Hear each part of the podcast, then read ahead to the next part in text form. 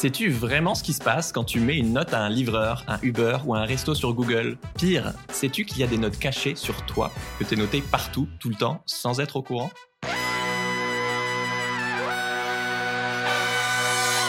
Bienvenue dans Soif de Sens, des histoires d'humains qui changent le monde. Chaque semaine, je reçois un invité écolo, féministe ou solidaire pour t'aider, toi, à incarner le changement. Et aujourd'hui, on accueille Vincent Caucase pour parler de ton docu Un monde 5 étoiles qui sort sur Slash, la plateforme de, France Télé. Salut Vincent. Salut. je te présente en 10 secondes. Tu es journaliste et co-auteur avec euh, Ismaël Alissat du livre La Nouvelle Guerre des Étoiles, où vous avez euh, mené l'enquête sur euh, bah, comment les, notes et les étoiles ont discrètement envahi notre quotidien avant de l'adapter dans, dans un docu qui s'appelle donc un monde 5 étoiles, et vous êtes demandé pourquoi est-ce qu'on note?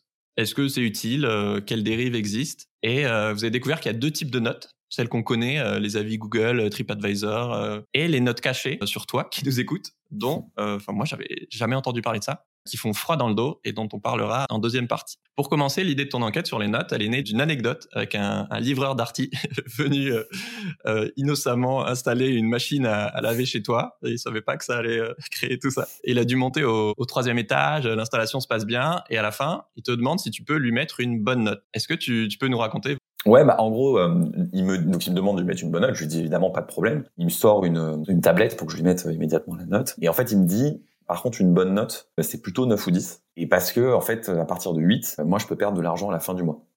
Donc, je, suis assez étonné, parce que pour moi, 8 sur 10, euh, je pense que pour oui, en France, c'est plutôt une bonne note. C'est plutôt même une excellente note, 16 euh, sur 20. Et en fait, il m'explique que il doit atteindre un certain, euh, une note moyenne très élevée. Je sais plus si c'était de l'ordre, ça remonte, hein, mais c'était de l'ordre de quelque chose comme 9,2 sur 10. Lui, il était plutôt à 9 de moyenne, et donc si je lui mettais 8, euh, bah, je faisais baisser, euh, je faisais baisser sa, sa, moyenne, et donc potentiellement il perdait une prime euh, à la fin de l'année ou à la fin du mois. Donc là, je me suis rendu compte de plusieurs choses juste sur cet échange, c'est-à-dire à la fois, moi, je savais pas que quand Darty, pour ne pas les citer, me demandait d'évaluer la qualité du service, en fait, c'est pas Darty que je notais. mais là, en l'occurrence, c'était le livreur directement de ma machine à laver. Et en plus, ce que je savais pas, c'est qu'il me disait qu'à partir de 7 sur 10, c'est des très mauvaises notes. C'est considéré comme 7 c'est une mauvaise note, 6 c'est une très mauvaise note. Je pense qu'il y a beaucoup de gens qui mettent 6 sur 10 ou qui mettent 4 étoiles sur 5 en pensant que c'est une bonne note. Bah, c'est pas une bonne note. L'idée de l'enquête, elle est partie de là, de, de ce double étonnement. Euh, le barème, on le connaît pas, on met des notes sans savoir, et surtout, on connaît pas les conséquences euh, des notes qu'on met. Donc, il y a un geste qu'on fait tous, euh, pas de façon quotidienne, mais très régulièrement, de noter des gens, des services. On sait pas qui on note, on sait pas sur combien on les note, quel est le vrai barème derrière, et on connaît pas les conséquences. Et ça, voilà, quand on est journaliste, ça donne envie forcément d'en savoir un peu plus. Quoi. Ouais. J'avoue que rien que là, en pressant, bah, le décalage immense. Hein. Toi, tu notes en deux secondes à l'arrache, euh, basé sur rien, sans connaître le travail de la personne. Enfin, ouais, du coup, on a un pouvoir énorme sur, euh, bah, par exemple, la rémunération de, de ces travails qui, en général, sont, sont précaires en plus, sans même le savoir. Enfin, genre, euh, c'est, c'est marche sur la tête, quoi. Ouais, ouais. Et le, juste, en fait, l'anecdote, elle va un peu plus loin que ça. Je crois que ça, pour le coup, okay. pas dans le livre. Mais ce qui est drôle, c'est qu'en fait, cette interaction-là avec le livreur d'Arty, elle a lieu, je crois que c'est vraiment un jour ou deux après que je vois le fameux épisode de Black Mirror qui met en scène ah Black Mirror, cette série euh, britannique. Euh, il y a euh, voilà dystopique. Il y a un épisode qui s'appelle Nosedive où chacun se chacun note son voisin, ses amis, mais aussi aussi les salariés. Et donc je vois cet épisode. Je me dis le lendemain ou deux jours après, le livreur me dit un peu embêté, voilà, est-ce que vous pouvez me mettre une bonne note Et je me dis si on met bout à bout entre le chauffeur Uber qui peut perdre son taf hmm. Donc, c'est son gagne-pain du jour au lendemain parce que sa note descend en dessous d'une certaine moyenne pareil, de l'ordre de 4,3, 4,4, 4,5 sur 5. Un chauffeur qui a 4 sur 5 de moyenne est désactivé de la plateforme. Encore une fois, 4 sur 5, euh, je pense qu'il y a beaucoup de gens, quand ils mettent 4 sur 5 à un chauffeur, ils ne se disent pas qu'ils mettent cette note pour que lui perde son, perde son bah Alors qu'en fait, c'est le signal qui est envoyé à Uber, ce qui est délirant parce que par ailleurs, c'est des critères de notation américains qui ont été importés tels quels. Aux États-Unis, si on est à peu près content, on met on met 5 sur 5, on met 100%, on met en France, on a aussi cette culture de on met jamais 20 sur 20. C'est-à-dire que même, les excellents les excellents élèves ont, 18 euh, sur 20, donc 4 sur 5 pour, dans la tête de n'importe quel consommateur français, c'est une excellente note, pas pour Uber. Et donc en fait, je me dis si on met bout à bout, voilà, les salariés sont notés, les chauffeurs qui sont même pas salariés euh, qui sont qui sont travailleurs indépendants sont, sont notés, etc.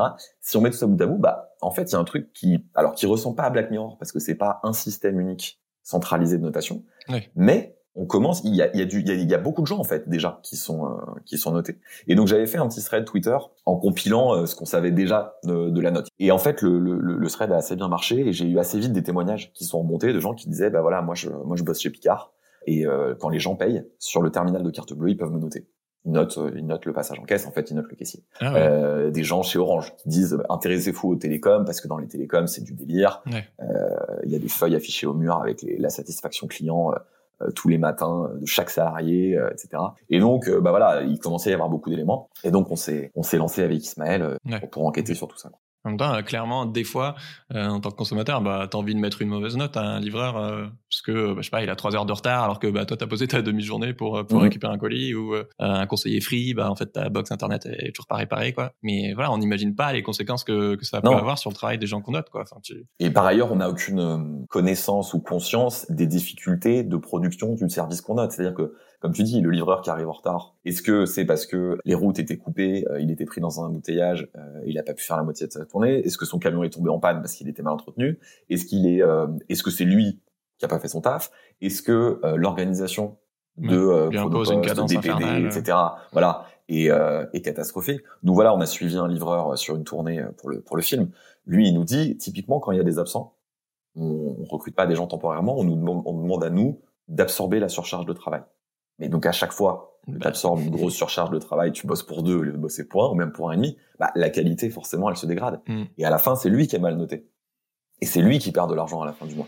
Et c'est ce décalage, en fait. L'entreprise donne toujours un peu l'impression qu'on note le service dans sa globalité, l'entreprise et tout. Mais les conséquences, à la fin, elles sont pour le salarié. Elles mm. sont pour le, le travailleur. Tu as dit, du coup, un livreur d'Arty, euh, par exemple, il faut qu'il ait 9,4, euh, je crois, sur 10 pour avoir une prime. Euh, dans les centres d'appel free, vous racontez qu'il y, a un tiers du salaire qui dépend de ta note. C'est énorme. Donc, le chauffeur Uber, effectivement, s'il n'a pas au moins 4 sur 5, il peut carrément perdre son job. Est-ce que toi, tu penses à d'autres conséquences d'une mauvaise note? Oui, voilà, les, plus spectaculaires, de toute façon, c'est Uber, c'est tous ces, tous, ces, tous ces travailleurs précaires qui, eux, euh, sont en première ligne sur ça, puisque eux, la conséquence, c'est de, c'est de perdre, perdre son taf. Euh, au-delà de, de l'impact sur le salaire, tu as aussi l'impact en termes de risques psychosociaux. Ça, on a parlé avec des gens qui ont bossé sur ça. Il y a vraiment des cas de, de, de harcèlement sur la base de la satisfaction client.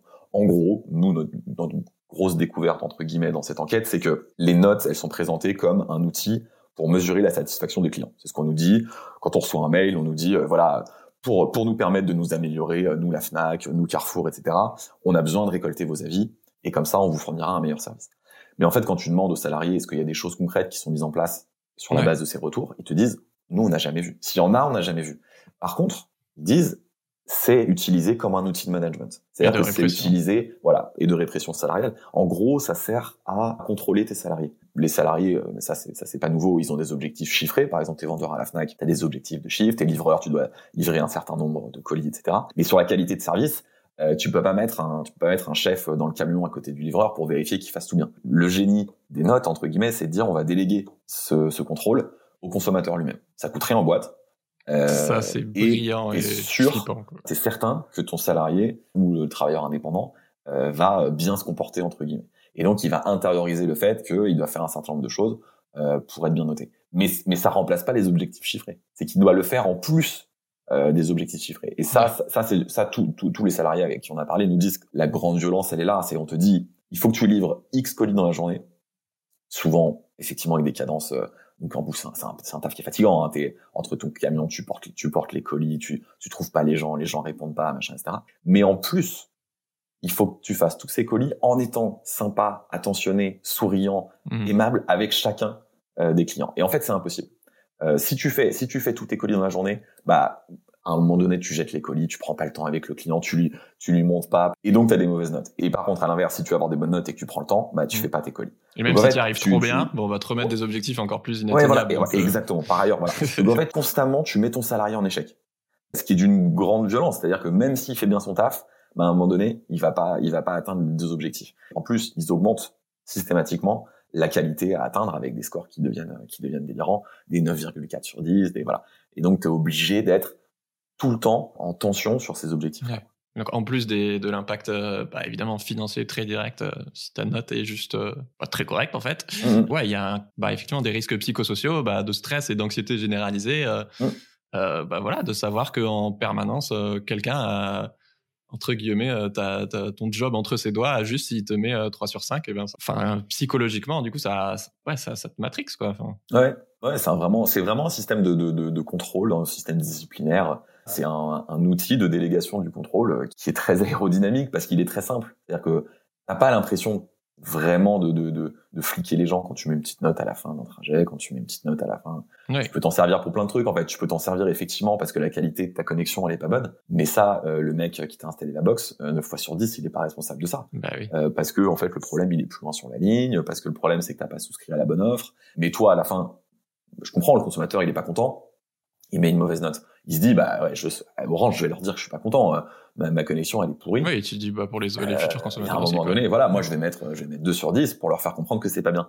Mais en fait, le salarié qui va perdre 200 balles à la fin du mois, il y était pour rien. Donc il y a, y a cette espèce d'injustice totale. On fait porter sur le salarié le poids euh, de potentiels dysfonctionnements qui peut être absolument à tous les échelons, y compris de la faute du consommateur. C'est-à-dire que par oui. c'est peut-être le consommateur qui ne sait pas se servir qui de sa box. Et je pense que la grande majorité des cas, ouais. euh, c'est ça. C'est le génie et l'horreur de ce, de ce système. Quoi.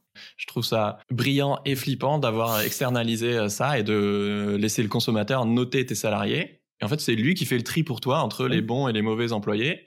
Et du coup, bah, t'as vache, t'as quasiment plus besoin de, de, ressources humaines et de management parce que bah, c'est nous qui faisons le boulot à la place de l'entreprise. Et, mmh. et... Ah, c'est un peu le modèle Uber, c'est-à-dire t'as, t'as plus de middle management, ce qu'ils appellent, t'as plus de manager euh, intermédiaire. De, intermédiaire. T'as que le, le, top manager, c'est-à-dire les, les, mecs qui conçoivent l'appli, etc. Tes travailleurs ultra précaires. Euh, et entre les deux, t'as, t'as, t'as pas besoin de grand monde parce qu'effectivement, comme tu dis, le contrôle, c'est les, mmh. c'est les, c'est le consommateur final qui, ouais. qui, qui, le fait directement, quoi. Et vous le dites bien, du coup, euh, bah, la note, ça court-circuite les discussions politiques? Parce que, bah, désolé Michel, t'as pas de prime parce que euh, t'as pas surperformé. Euh, c'est la vérité des chiffres. Euh, c'est pas ma faute, c'est le, c'est le consommateur qui décide, quoi. Une bonne note, on associe ça à quelque chose qui est bien, une mauvaise. C'est, mmh. pas, c'est bien d'avoir une bonne note, c'est pas bien d'avoir une mauvaise note. Et ça, on l'a intégré depuis qu'on est, en gros, à la maternelle, quoi. Et donc ça, tu t'en défais pas. Ouais, la note, elle a ce côté faussement mathématique, objectif et tout ça. C'est le côté, on va, on va prendre la subjectivité de tout le monde et on va en, en sortir une mais, mais nous, euh, nous dans le livre, on prend notamment l'exemple des médecins pour montrer à quel point ça c'est absurde. C'est-à-dire que sur Google, donc vraiment la, la notation sur Google, c'est quasiment ce qui se fait de pire en cette notation parce que il y a aucun contrôle. C'est-à-dire que tu peux noter. Moi, je peux noter aujourd'hui un médecin à New Delhi. Alors que j'ai jamais, mis les pieds, euh, jamais mis les pieds à New Delhi. Les médecins en général peuvent pas répondre euh, puisque eux ils sont tenus au secret, mais secret, secret ah. médical, donc tu peux pas répondre à un patient. Le simple fait de, de de, de, reconnaître que c'est ton patient, tu violes le secret médical. Et surtout, quand je mets 4,4 sur 5 ou 5 sur 5 sur Google à un médecin, qu'est-ce que je note? Est-ce que, est-ce que je, quand je lui mets 1 sur 5, est-ce que j'ai mis 1 sur 5 parce que j'ai attendu un peu longtemps euh, dans la salle d'attente ou est-ce que j'ai mis 1 sur 5 parce qu'il était odieux avec moi et mes enfants ou est-ce que j'ai mis 1 sur 5 parce qu'en fait il m'a très maltraité? Enfin, En fait, c'est et, et, donc à la fin, tu as une note agrégée des médecins sur Google qui veut absolument rien dire, mm. qui va qui va refléter euh, des, des, réalités complètement différentes. Alors les médecins les plus expérimentés, ils nous disent à la limite nous euh, notre patientèle elle est déjà faite. Euh, moi j'ai parlé avec euh, une dermato par exemple qui me dit moi j'ai trop de monde dans mon cabinet donc à la limite la note Google elle n'a pas grand intérêt, grande importance pour moi. Mais par contre des jeunes médecins qui, qui s'installent en ville où tu as une grande tu peux avoir potentiellement une grande mmh. concurrence avec d'autres médecins, bah ils disent eux si quand tu t'installes, tu as deux trois patients qui d'entrée de jeu te déglinguent sur Google, bah potentiellement ça va tenir. Potentiellement tu vas avoir plus de mal à faire ta patientèle. Et donc ils nous disent il y a vraiment déjà aujourd'hui des systèmes de chantage, de pression euh, de patients qui disent bah vous allez me prescrire euh, tel et tel examen ou tel et tel médecin, ouais. euh, médicament même. Sinon je vous sinon je vous, je vous déglingue sur sur Google. Et ça c'est des trucs qu'on a aussi entendu évidemment dans, dans l'hôtellerie dans la restauration. Euh, des clients qui se servent de la note pour voilà pour prendre le pouvoir pour faire du chantage. Ouais. pourquoi est-ce que toi ça ça te tient à cœur de, de faire cette enquête sur les notes? Juste en une conversation avec un livreur je me suis rendu compte qu'il y a deux ou trois trucs que je savais pas et donc potentiellement que d'autres personnes ne savaient pas. Donc quand tu es journaliste, tu as, cette envie du coup d'aller explorer des, des choses qui ont été... Ouais. Et c'est vraiment un sujet qui a été très peu couvert. Nous, on a été vraiment étonnés avec Ismaël de se rendre ouais. compte que c'était un, un, truc qui était partout et la littérature sur ce sujet est, euh, est, quasi nulle. Donc nous, on avait aussi ce truc de dire, bah là, on a un boulevard, quoi. Il y a, il y a, il y a quasiment rien qui a été écrit sur le sujet. Et par ailleurs, c'est un sujet qu'on trouve euh, intéressant parce qu'il est un peu multifacette. Ouais. Ça dit plein de choses. Ça dit à la fois des choses très concrètes euh, dans la vie des salariés. Ça dit des choses de notre société euh, beaucoup plus large d'un point de vue euh, philo. Est-ce que toi, il y a des trucs, euh, euh, des raisons plus personnelles où ça te tient à cœur? Oui, il y a un côté euh, sur l'injustice que ça peut créer. Ouais, moi, me dire qu'il y a des, des, gens qui perdent 200 euros à la fin du mois pour, pour des trucs qu'ils maîtrisent, qu'ils maîtrisent pas du tout. Ouais, pour moi, c'est un, pour moi, c'est ouais. un sujet quoi. L'outil phare de la, de la notation, c'est vrai qu'il s'est généralisé partout. Euh, c'est une seule question. Euh, de 0 à 10, recommanderiez-vous notre service à un proche? Ça s'appelle le, le Net Promoter Score. Et il n'y a aucune preuve scientifique que ça marche. si tu peux nous en parler. Ouais, c'est un truc, c'est un truc qu'on a découvert aussi en, commençant à bosser dessus, c'est qu'on s'est rendu compte que toutes les boîtes posaient quasiment la même question, avec le même barème, donc sur 10, comme tu disais. Et cette question, voilà, c'est ça. Est-ce que vous recommanderiez euh, le produit, le service, euh, la snack à vos proches? Cette question, elle a été vendue par un grand cabinet de conseil américain qui s'appelle Bain Company, un des plus grands cabinets de, mm. de, de conseil en stratégie du monde. Et elle dit, si vous posez cette unique question à tous vos clients, vous allez pouvoir prédire la croissance de votre entreprise. En gros, si vous obtenez des bons scores, votre, votre entreprise va croître. Si vous obtenez des mauvais scores, euh, vous allez avoir des problèmes. Et donc, il faut améliorer ce score pour améliorer la croissance de l'entreprise. Juste ça, ça pose plein de problèmes, puisque en fait, ça, c'est un grand classique. À partir du moment où tu mets un indicateur et que tu dis si cet indicateur s'améliore, euh, ton entreprise va croître, bah, très rapidement, en fait, les salariés, les managers, etc., ils vont améliorer l'indicateur, ils vont pas améliorer le reste. La plupart des boîtes qu'on a consultées, ce qu'ils font, c'est que quand un client met une mauvaise note, eh ben, ils se débrouillent pour que le client euh, change sa note et lui file euh, des réductions, etc. Oui, la qualité, Amazon, il te rappelle pour, euh, voilà. Pour que la qualité du service, la qualité du produit reste totalement inchangée. Et en fait, surtout, les, il y a des chercheurs très sérieux américains qui ont fait des études et qui ont regardé, effectivement, ils ont pris des données sur des énormes boîtes américaines et ils regardent est-ce qu'il y a une corrélation entre le taux de recommandation d'une boîte, donc le NPS, et la croissance d'une boîte? Et ils disaient, c'est hallucinant, c'est, ça, ça ne marche pas, ça ne prédit en rien la croissance des boîtes. Mathématiquement, il n'y a rien derrière. Ils ont même repris les chiffres que Bain avait fournis eux-mêmes, donc le cabinet de conseil à l'appui de leur méthode. Ils disent même là, il y a rien. C'est-à-dire que tout est bidon, quoi. C'est vraiment juste un, un, un, beau produit bien ficelé qui s'est vendu dans le monde entier. C'est-à-dire Carrefour aujourd'hui, le salaire du PDG est indexé sur ce NPS et indexé sur la satisfaction client mesurée par le NPS. Parce que, en gros, c'est un, un, outil que les patrons adorent parce que c'est très synthétique, un seul chiffre. Et tu vois s'il augmente ou s'il diminue. Et comme on t'a persuadé que, ça marchait, euh, que ça marchait, que ça prédisait vraiment ta croissance, bah, tu gardes les yeux dessus. Tu dis, ah ouais, il faut absolument qu'il augmente. Et donc aujourd'hui, toutes les grandes boîtes françaises, euh, tu peux demander à n'importe qui utilise mm. euh, le, le NPS. Euh, alors qu'encore une fois, voilà, ça ne prédit rien, ça ne sert pas à grand chose. Euh, ouais, moi, ça me fait penser à deux choses. Euh, un, euh, tu parles notamment d'une étude où effectivement, ils ont étudié si, bah, quand toi tu recommandes quelque chose à, tes, à tes proches, est-ce qu'ils vont vraiment l'acheter? Et en fait, pas du tout. À part si, je sais plus, si tu parles beaucoup, si c'est des gens qui sont exactement, qui te ressemblent beaucoup et que tu as fait ton achat très récemment.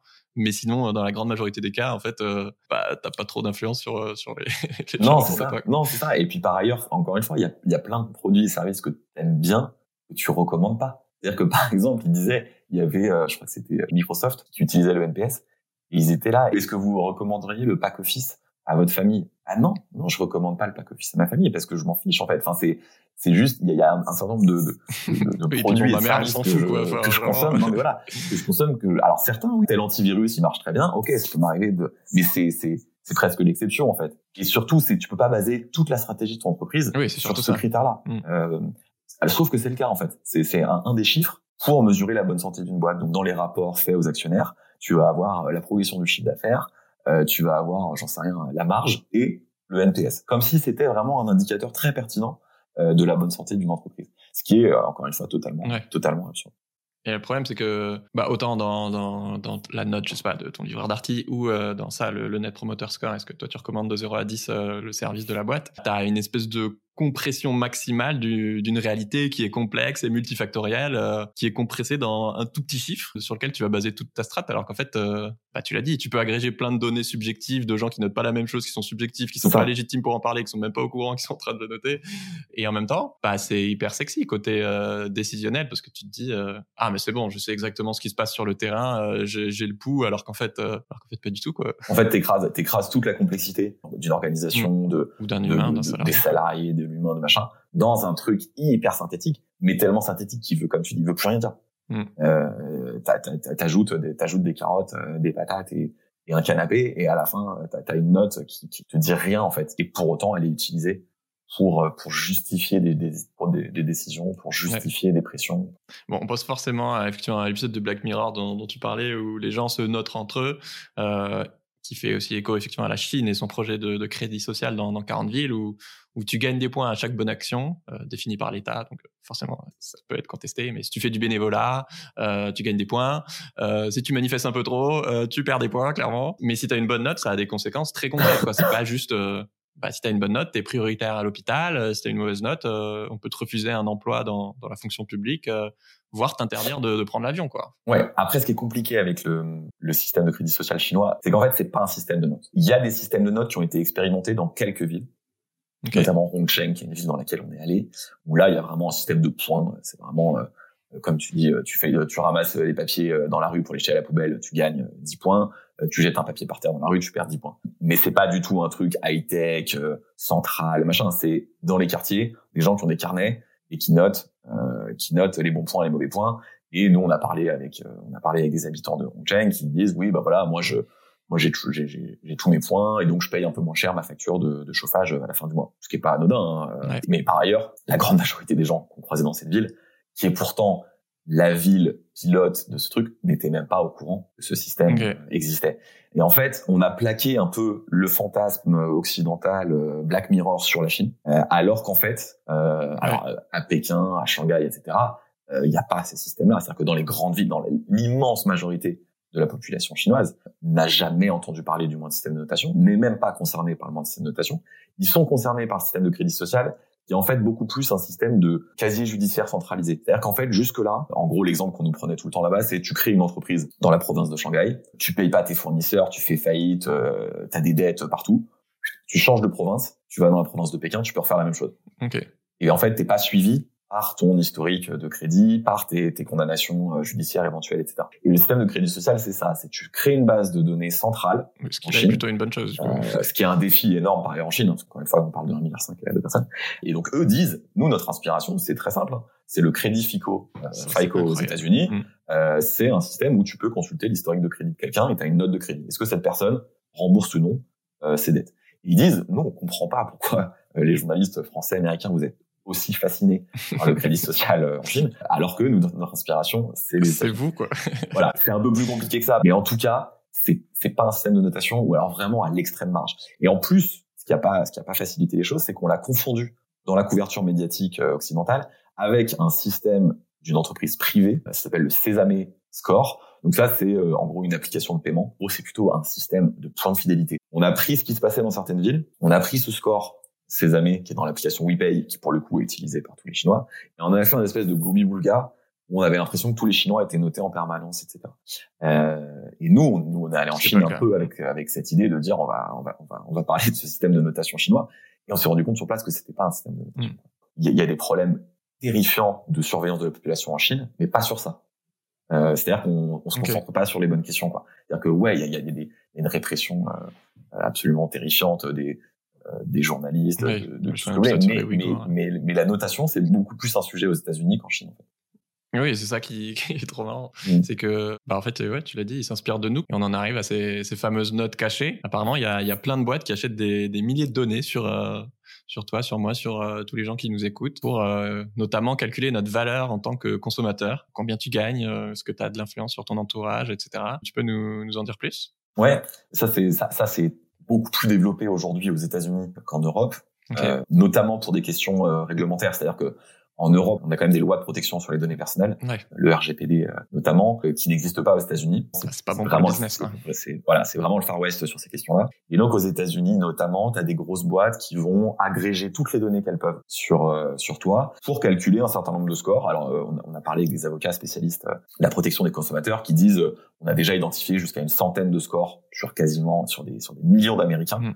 Évidemment, tous ces Américains n'ont aucune idée qui sont notés, n'ont aucune idée de d'où viennent les données, de pourquoi elles sont collectées, etc.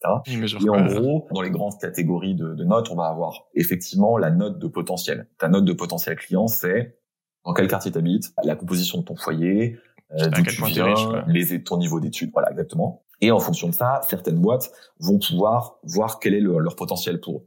Euh, si t'es si t'es pauvre, tu vas, tu vas, tu vas être à fort potentiel pour certaines boîtes qui typiquement font du crédit à la consommation. Parce que euh, les gens qui gagnent bien leur vie, ils font pas de crédit à la consommation. Ils n'ont pas besoin d'emprunter à la fin du mois. C'est plus l'exception, quoi. Mais... Euh, voilà. À l'inverse, effectivement, euh, la plupart des boîtes sont plutôt intéressées par des gens qui ont des gros revenus, et donc ça va finir en, euh, bah, quand t'appelles ta outline, ta outline pour ton assureur ou ton ton opérateur téléphonique, t'as un problème avec ta box, t'appelles ton opérateur. Si t'as un, un potentiel client qui est très important, c'est-à-dire que ils savent que t'es une grosse famille où potentiellement tu vas tu vas acheter des gros forfaits à chacun de tes enfants, tu vas avoir une super connexion euh, fibre qui coûte plus cher, etc. Et ben quand t'appelles la boîte, t'as un bon score, ils vont te faire attendre quelques minutes. Le service client, ils vont tout de suite te passer quelqu'un euh, d'un niveau euh, élevé de, de compétences pour régler ton problème très rapide. À l'inverse, si t'as un forfait le forfait d'entrée de gamme que tu vis tout seul, etc. Donc, tu as un score de potentiel qui est, qui est pourri parce qu'en fait, ils savent que tu vas pas changer de forfait, tu leur rapportes très peu d'argent et surtout, tu leur rapporteras pas plus d'argent mm. dans les années qui viennent et ben là tu vas attendre deux heures. Euh, tu vas être tu vas avoir un robot tu vas avoir tu, tu vas être sur des centres d'appel délocalisés etc et ça c'est des systèmes qui existent déjà aux États-Unis. C'est-à-dire des, des systèmes de, de, filtrage du consommateur par des notes. Tu as d'autres notes sur la fiabilité générale. Donc on va calculer euh, ta fiabilité. Donc ça c'est notamment une boîte qui s'appelle Sift qui calcule ton, ton, ton score de fiabilité. Ça veut dire quoi, la fiabilité? Eux, ils présentent ça comme un système de lutte contre la fraude. C'est-à-dire, euh, ils, ils, voient à quel point tu es quelqu'un de fiable. Qu'est-ce qu'ils mettent derrière fiable?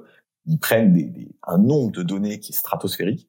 L'avocate avec qui j'en parlait, elle a demandé son dossier aux États-Unis, il faisait 5000 pages, et il y avait toutes les commandes de nourriture qu'elle avait fait depuis 2014. Euh, donc, par exemple, elle avait retrouvé qu'en 2014, régulièrement, elle commandait euh, des, des, brochettes de poulet. Et elle dit, mais pourquoi le fait que je commande des, des brochettes de poulet se retrouve dans une note censée calculer ma fiabilité? En tant que consommateur. En fait, voilà, c'est des boîtes qui, qui vendent surtout il y a 5000 pages sur toi qui circulent quoi. Enfin... Voilà, et par ailleurs, effectivement, euh, alors c'est c'est un tout petit peu moins vrai encore une fois en Europe. Euh, parce qu'on est un peu oui, oui, plus protégé. Et encore, alors que en même temps, en même temps, moi j'ai un, moi j'ai regardé, moi j'ai un, j'ai un score Sift et ils avaient des milliers de lignes de données sur moi. Donc, euh, et pourtant je suis un citoyen français. Et c'est légal. C'est compliqué, c'est compliqué parce que t'acceptes les conditions d'utilisation de plateformes américaines ouais. euh, soumises au droit américain. Alors certes, qui opèrent en France, mais euh, tu as aussi le Patriot Act euh, américain qui fait qu'elles ont le droit de rapatrier un certain nombre de données, surtout aux États-Unis. Enfin, on, on lit jamais, on lit jamais les, les petites lignes de ces. Mais donc, c'est plutôt légal, quoi. Il n'y a pas assez de contentieux. En fait, il n'y a pas assez de contentieux pour euh, pour dire si oui ou non c'est légal que ouais. Swift est sur ses serveurs. Euh, moi, ils avaient des billets d'avion à moi que j'ai pris il y a 10 ans. Ah euh, ils avaient le moyen de paiement que j'ai utilisé, ma destination, mon horaire. Et c'est une boîte Swift que je connaissais même pas. Cette boîte-là a des données sur moi euh, hyper euh, critique, hyper sensible. Moyens de paiement, des trucs, des dates, ils savaient à quelle heure j'avais pris un billet pour telle destination, combien de billets. pourquoi cette boîte américaine a ces données sur moi, quoi? Pour calculer un score de fiabilité qu'elle vend ensuite à d'autres boîtes. Et donc après, ce score de fiabilité, tu sais même pas comment, quand est-ce qu'il va te bénéficier bah ou pénaliser parce que tu sais même pas qu'il existe. Donc un jour, tu vas peut-être essayer de réserver une chambre d'hôtel, ça marchera pas. Et en fait, sans le savoir, c'est parce que ton score de fiabilité a été jugé trop bas pour cet hôtel, peut-être parce que tu as un peu trop annulé de réservation, peut-être que, enfin voilà, et tu sais même, comme tu sais même pas ce qui rentre en compte, tu peux même pas, euh, tu sais même pas que tes notes, tu sais même pas que t'es noté, tu sais même pas que l'autre utilise ta note, et, et, et ça, ça à la limite, bon, on te refuse une chambre d'hôtel, c'est une chose. Le problème, c'est qu'aujourd'hui aux États-Unis, on peut aussi te refuser un logement, on peut aussi te refuser un emploi, on peut aussi te refuser un crédit en te basant sur ces notes. Là, euh, là, ça a des impacts euh, énormes sur la vie des gens, avec aucun contrôle de personne, un, un arbitraire total. Euh, tu peux à un moment donné un employeur ou, ou un bailleur peut dire bah on va filtrer tout ce qui nous arrive en se basant sur des scores de fiabilité. Tant pis, il y aura peut-être il y aura peut-être des, des, trucs euh, des, trucs fous et tout, mais ça nous fait un premier tri euh, génial. On va on va enlever mmh. tout là. Et donc t'as des gens même pas. Et on te le dira jamais. Et il y a aucune transparence sur ces sur ces algos. Et le troisième la troisième grande catégorie c'est les scores policiers. Donc là qui, encore une fois qui sont déjà utilisés par des grandes polices de grandes villes américaines. Là c'est des scores de de, de, de risque de crime. Donc on va calculer euh, soit par quartier, soit par individu, la probabilité qu'un crime soit commis quelque part ou par quelqu'un. Et on va surveiller ces zones ou ces personnes. Et donc là, c'est pareil, on va prendre plein de données sur toi, plein de données sur ton quartier, et on va essayer de les corréler avec des données, euh, des, des, données sur le sur les sur les crimes aux États-Unis. Le problème, c'est que du coup, tu te retrouves à, à amplifier des problèmes, c'est-à-dire que si t'as un, ouais voilà, si tu dis dans ce quartier, il y a, y a des risques que des crimes soient commis, parce que dans le passé, il y a eu des crimes, bah, tu vas envoyer plus de patrouilles, donc tu vas arrêter plus de gens dans ce quartier, et donc tu vas perpétuer ton algorithme qui fait que systématiquement, tu auras une présence policière à tel endroit, et donc potentiellement, tu arrêteras des gens, machin. Il y a même une histoire incroyable euh, aux États-Unis d'un mec qui s'est rendu compte qu'il avait un score de risque de crime euh, très élevé, parce que les policiers sont venus le voir pour lui dire, voilà monsieur, vous avez un score, alors je sais plus comment ils appellent ça, de, ouais, predictive policing euh, élevé. On ne sait pas si vous allez être victime ou coupable d'un crime, mais votre score est élevé. Est-ce qu'ils distinguent pas les deux le Ah forcément, ça dépend des, ça dépend des, ça dépend, ça dépend des, vous sauver ou vous mettre en prison. C'est un peu ça. Mais en gros, il lui disait ça. On sait pas si vous êtes victime ou coupable, mais du coup, on vous garde à l'œil parce que dans un cas comme dans l'autre, ça nous intéresse. Et en fait, ce qui est dingue, c'est que du coup, euh, lui, on, a parlé, il a fait venir des médias pour dire mais attendez, c'est quoi ce, c'est quoi ce délire, etc. Okay. Comme ça a attiré l'attention sur lui parce qu'il y a des gens dans le quartier qui l'ont vu avec des caméras, il a fini par se faire tirer dessus dans son quartier. Donc, en fait, là, on est vraiment dans la, la prophétie autoréalisatrice. Il y a eu un documentaire sur ce mec aux, États-Unis. Et, et, et l'histoire est complètement dingue. Enfin, pour le coup, c'est vraiment Minority Report. Tu prédis que quelqu'un va commettre un crime ou va être victime d'un crime avant que ça se produise, quoi. Et donc, du coup, tu, tu, tu utilises des données qui sont complètement biaisées pour un résultat qui du coup le sera le sera forcément et ça on le développe aussi dans, dans le film. Attends, et pourquoi il s'est fait tirer dessus? J'ai pas compris. Ah, en gros, il s'est fait de, de, de, de ce qu'on a compris de l'histoire, c'est qu'il s'est fait tirer dessus parce que euh, des gens dans le quartier étaient pas très contents qu'ils ramènent euh, des policiers et des, et des caméras euh, dans le quartier quoi. Ah. Et puis en fait, c'est surtout euh, au final un outil pour bah, séparer les riches des pauvres pour les boîtes et en fait, c'est ouais, ça accroît les inégalités euh, puissance ouais. 10 000 quoi. Ouais, tu utilises des données euh, qui sont issues d'une société très inégale et donc tu renforces encore les inégalités avec encore une fois aucune transparence, aucun contrôle, aucun cadre législatif aux États-Unis euh, là-dessus. Sachant qu'au départ, bah, par exemple pour la question des, des violences policières, bah, c'est assez, assez connu que bah, forcément si, si tu viens d'une famille plus précaire avec plus de chômage avec euh, moins de services publics dans tel quartier bah forcément euh, ça crée plus de, de, criminalité quoi mais le mmh. problème c'est comment est-ce que euh, tu mets plus de budget dans, bah, dans les hôpitaux dans les écoles dans et pas comment tu mets plus de plus de police à tel ou tel endroit pour. Euh, ouais, sans parler ouais. des biais racistes où du coup, euh, bah du coup, toi t'estimes que euh, je mets bien sûr des guillemets, euh, je sais pas, les noirs commettent plus de crimes et du coup, bah tu vas aller plus les contrôler et, et du coup c'est autoréalisateur de. Ouais, mais là c'est vraiment, c'est toujours pareil, c'est la note qui permet de plutôt que de dire on va mettre plus de plus de police euh, dans les quartiers noirs de, de New York ou de, de Los Angeles, qui serait pas acceptable de dire ça. Tu vas tu vas tu vas te cacher derrière dire non non, nous c'est des scores on a, on a calculé, sans dire d'ailleurs vraiment comment ni pourquoi, ouais. on a calculé des scores qui disent que dans tel quartier, il y a un potentiel de, de criminalité plus important. Là, tu peux, là, là, tu peux le justifier. Tu dis c'est mathématique et tout. Alors en fait, c'est toi qui as créé l'algorithme, donc tu l'as créé comme tu veux. T'as mis, t'as fait ton mélange dans ton coin. Mais ça, ça, ça permet de, de, de couper court à la discussion et de dire non, non, c'est mathématique, ouais. c'est scientifique. Ce qui est pas le cas. Est-ce que tu penses que on est protégé par la RGPD en France ou tous ces trucs de, de notes, euh, ça peut nous arriver On l'est un petit peu. C'est quand même, c'est moins, c'est moins le Far West qu'aux États-Unis, euh, en France. Après, encore une fois, moi je te disais, moi j'ai un score SIFT. Ce score SIFT, il est utilisé par des boîtes.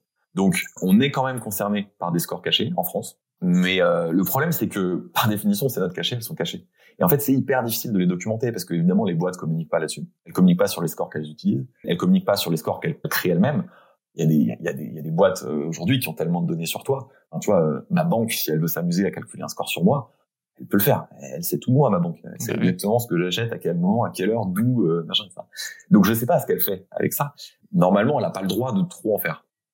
Après, est-ce que c'est plus toujours opaque Est-ce qu'il n'y a pas, voilà, est-ce qu'il n'y a pas un moyen de détourner tout? Donc ça, moi, c'est, c'est ça qui est compliqué, c'est que on sait que ça existe aux États-Unis. Euh, on sait que dans une certaine mesure, ça existe en France, mais c'est très difficile à documenter parce que justement, il n'y a pas de cadre euh, législatif sur ça. Et aux États-Unis, as la FCC, qui est le, qui est le gendarme des, des, des télécoms, ouais. commence à se pencher assez sérieusement sur ça en disant, là, il y a peut-être un problème. Aujourd'hui, on, on, est concerné par 100 scores différents, tous les Américains, personne ne sait à quoi ils servent. Donc, euh, donc peut-être qu'il va y avoir une législation aux États-Unis qui va permettre d'en savoir un peu plus sur ces scores. En attendant, les notes globalement tombent quasiment toutes dans, dans, dans, dans, des trous juridiques. Les employeurs se servent des notes pour faire des trucs qu'ils n'auraient pas le droit de faire. Sinon, trier tes salariés, euh, écarter tes salariés, harceler tes salariés, la note est pas du tout régulée. Donc tu t'en sers pour faire des trucs que normalement t'aurais pas le droit de faire. Oui, parce que si tu te dis ok, il y a une mauvaise note, euh, bon bah ok, peut-être que du coup, euh, faut que je laisse plus de temps à mes livreurs euh, pour livrer leurs colis parce qu'en fait euh, mon rythme il est trop élevé. Ou si c'est pour améliorer les conditions des gens, là bah ok, pas de souci. Mais, mmh. si Mais en juste, fait, c'est ouais. juste pour écarter, c'est juste pour écarter les gens et surtout les mettre sous pression constamment. Ouais. Ça, le, le... Bah, ouais. Et comment comment tu l'avais récupéré toi ton score C'est Safe la boîte aux yeux Alors ça, ça pour le coup, ça pour le coup, ça c'est grâce au ouais, ça c'est grâce au RGPD qui est quand même euh, une grosse protection, c'est que tu peux demander à n'importe quelle boîte quelles données ils ont sur toi. Donc moi j'avais fait la demande à Sift, ça prend un peu de temps, ils ont un mois. Ils ont ouais, ouais c'est juste un mail. Ils ont un mois pour répondre. Euh, ils m'ont répondu et j'avais le dossier, etc. Donc euh, j'ai trop envie de faire ça, ça mais j'ai trop peur. ça les ouais les chercheurs les chercheurs t'encouragent. On avait parlé avec un chercheur qui a bossé sur ça. Ils, ils disent faut, faut que tout le monde fasse des demandes. Ouais. Euh, un parce que du coup ça représente un coût pour les boîtes de répondre aux demandes. Euh, et deux pour se rendre compte de ce qu'on de toutes oui. ces données. Puis euh, s'il y a beaucoup de gens qui commencent à leur demander et on peut-être se poser des questions quoi. En fait, souvent les boîtes arrivent à faire qui font des scores, elles te disent c'est pas des données personnelles parce que c'est pas rattaché à une personne, c'est rattaché à un profil client. Il n'y a pas forcément ton nom, c'est anonymisé, c'est pseudonymisé. Donc c'est pas des données personnelles. En fait, euh, juste euh, si à un moment s'il y a s'il y a mon adresse, euh, mon numéro, hein. machin, etc. Ouais, bah même si tu même si t'enlèves deux chiffres à mon numéro de téléphone, même si il n'y a pas écrit c'est Vincent Cocaz, à la fin si tu mets tout bout à bout, moi je considère que c'est moi, tu vois. Si si t'as tout, toutes les commandes de bouffe, toutes mes commandes d'avion, de bah machin, de trucs puis même si tu te fais refuser un logement, pas parce que c'est bah, ils savent pas ton nom, mais parce que tu fais partie d'un groupe, exactement, ça même. Quoi. Exactement. À la limite, je m'en fiche que ce soit bah, oui. ou pas. Et donc en fait, c'est un des moyens de contourner le RGPD. Le RGPD, c'est sur les données personnelles. Si tu arrives à montrer, tu arrives à dire que c'est pas des données personnelles, tu es hors cadre RGPD. dans ce cas-là, tu peux faire des trucs. Est-ce que tu auras un mail type à, nous donner pour euh... C'est hyper simple. Hein. C'est euh, bonjour, je m'appelle X, euh, je suis résident français et donc soumis au RGPD, j'ai le droit à l'accès modification ou rectification des données me concernant. Merci de m'envoyer toutes les données que vous avez sur moi. Ok. Et c'est ça en gros. Faites le ça, mail, et ça, tu peux l'envoyer à plein de boîtes. ils sont obligés euh, par la loi de, de d'envoyer tout ce qu'ils ont. Donc il y a des gens, il y a des gens qui avaient, qui avaient fait cette demande à, à, Tinder, par exemple, une journaliste qui avait fait okay. à Facebook. Ou, et, et, c'est, souvent passionnant parce qu'il y a plein de trucs auxquels tu penses pas. Tu te dis ah oui en fait avec, l'appli sur mon téléphone, euh, ils avaient ma localisation à telle date, ils avaient. Ouais, et euh, déjà fait. C'est une expérience qui est ouais, c'est une expérience qui est intéressante. Et par ailleurs, euh, les boîtes sont obligées d'avoir un mail dédié à cette question. En général, c'est une adresse qui s'appelle DPO parce que c'est Data Protection Officer. Donc c'est euh, DPO à Carrefour, je dis n'importe quoi. Hein, Donc quand tu vas sur euh, sur une page, tu as un, forcément un onglet, euh, une page une page internet dédiée à la question des données personnelles et tu as une, une adresse de contact. Ok, ok. Bon, alors je pense qu'on a bien compris effectivement dans quel dans quel bordel on est. Mais du coup, alors à notre petite échelle, on fait quoi? Parce que si on met que des bonnes notes Enfin, moi, déjà, chaque fois, je suis, je suis trop mal de mettre des mauvaises notes. Je suis trop un bisounours. Mais je me dis, bah, effectivement, euh, la boîte, elle va juste augmenter les seuils à atteindre du mec. Et mm. j'ai l'impression que la réponse, ça peut être que collective et qu'on a besoin de, bah, de syndicats, de législation, de gens dans la rue pour euh, bah, plus de transparence et encadrer mm. tout ça. Euh, par exemple, en Allemagne, effectivement, les syndicats ont gagné et réussi à ce que Zalando, euh, l'entreprise de, de, fringues, arrête. Euh, un système de feedback à 360 en interne où euh, tous les salariés se notaient en permanence et en fait, euh, mhm. ça crée des, des, des, une compétition extrême et de stress et d'anxiété permanente. Quoi. Nous, on arrive exactement à cette conclusion, c'est que d'un point de vue individuel, en tant que consommateur, alors oui, tu peux refuser de noter. Oui, tu peux donner la note max. Mais dans les deux cas, la vie, tu une limite. C'est-à-dire que si tu notes pas, potentiellement, tu peux pénaliser certains salariés. Certains salariés, ils ont des objectifs à atteindre en taux de réponse. Ouais. S'il n'y a pas assez de gens qui les notent, ils perdent. Pas de prime non plus. Ouais. Euh, donc en ne les notant pas, potentiellement, tu, en fait, tu rentres aussi dans le dans, dans, dans, le jeu de la boîte. Pareil, comme tu dis, moi, moi, j'ai moi longtemps, je, moi, ma stratégie c'est plutôt de mettre la tonne maximale en disant au moins je pénalise pas de salariés. Effectivement, tu, tu du coup tu fais monter artificiellement un petit peu les. Oui. c'est pas c'est pas du tout optimal. Et effectivement, le, le le seul moyen, c'est la lutte syndicale, c'est l'organisation syndicale, c'est, déjà connaître ces systèmes. Nous, c'est nous, c'est notre, notre démarche aussi. Avant même de dire qu'est-ce qu'on fait avec ces systèmes, c'est déjà les décrire, euh, savoir qu'ils existent, savoir mm. comment ils fonctionnent, etc. Ça, c'est un peu la première étape. Ça, les syndicats font ce boulot. Euh, certains chercheurs, nous aussi, on essaie de le faire à notre échelle. Donc ça, c'est la première étape. La deuxième, nous, on pense que ça passe forcément à un moment donné par, par la loi. Il y a besoin de mettre des limites. Qu'est-ce qu'on peut faire ou pas avec des notes? Qu'est-ce qu'on a le droit de calculer? Ce qu'on n'a pas le droit de calculer? Ça, malheureusement, ça prend toujours beaucoup de temps. C'est-à-dire que euh, c'est pas encore un sujet politique, c'est pas encore un sujet législatif. Nous, on espère que ça, ça va le devenir. C'est aussi un peu le sens de notre travail, mais pour l'instant, ça l'est pas. Ça l'a été un petit peu, effectivement, tu as raison, avec Zalando en Allemagne. Euh, il y a eu un gros débat en Allemagne quand on s'est rendu compte que Zalando demandait à, ses salariés de se noter entre eux. Et tu peux nous raconter cette victoire? Bah, en gros, il y a un, le plus gros syndicat allemand qui s'appelle Verdi, qui s'est associé avec de, des, des, chercheurs, notamment des sociologues, pour faire un rapport sur Zalando et sur un outil qui s'appelle Zonar, qui est un outil de notation entre salariés. Ce qui est très fréquent en France aussi, quoi. Oui, ce qui, ce qui se développe vraiment, ça c'est vraiment un peu le, le, dernier truc à la mode dans la notation, c'est demander aux salariés de se noter entre eux. Donc tu as les, les clients qui notent les salariés, les salariés qui se notent entre eux. Donc euh, t'es vraiment, euh, c'est pas que comme ça t'es pas noté que quand t'es face aux clients, mais tu peux noter aussi euh, des cadres qui sont qui sont dans un open space. Ouais, parce que là là il y a un côté un peu plus Black Mirror pour le coup. Sauf que bah, ça crée plein de systèmes de, de copinage, de. Bah bien sûr. Tu crées des. De, Zonar, il, il disait il y avait ce truc. du coup tu, tu, tu, tu, te forçais à sourire toute la journée à tout le monde, que tu savais pas qui allait mal te noter. Puis tu triches quoi. Si tu me notes bien, je te note bien. Voilà exactement. Ou alors ils se mettaient d'accord pour descendre pour descendre quelqu'un parce qu'en gros les promotions après dépendaient des notes que tu avais. Oui. Tu pouvais te mettre d'accord avec 10 personnes pour descendre quelqu'un pour pas qu'il monte Euh, et à l'inverse, faire monter quelqu'un à l'intérieur du groupe, tu vois bien que ça crée des dynamiques qui sont pas saines. du coup, ça ne note plus du tout ce que c'est censé noter. Voilà. Et donc, ce, ce, rapport fait par Verdi et, et, des chercheurs allemands a vraiment eu un, un, un, impact médiatique très fort en Allemagne et même en delà. Il y a eu des articles dans la presse française parce qu'il y avait un décalage trop grand entre l'image que se veut se donner Zalando, entreprise cool, inclusive, start-up, machin, et ce truc de flicage généralisé entre salariés. Et ils ont été obligés de reculer, quoi. Ils ont, euh, ils ont modifié leur système, qui est plus du tout un système de notes. Euh, donc ça, c'est une vraie victoire du, ouais, c'est une vraie victoire euh, syndicale par par la pression médiatique, par la pression publique. Ouais, ça c'est une piste quoi. C'est mm. c'est tu te en c'est juste en expliquant comment fonctionne le système qui s'est qui, s'est effondré parce que la boîte pouvait pas l'assumer en fait. Ouais, en termes d'image.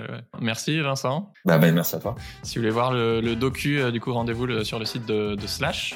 Ouais. Et si ça vous a plu, bah abonnez-vous. Il y en a plein parmi vous qui sont pas abonnés et ça m'aide euh, énormément. Ciao Vincent, merci beaucoup. Ciao tout le monde. Ciao.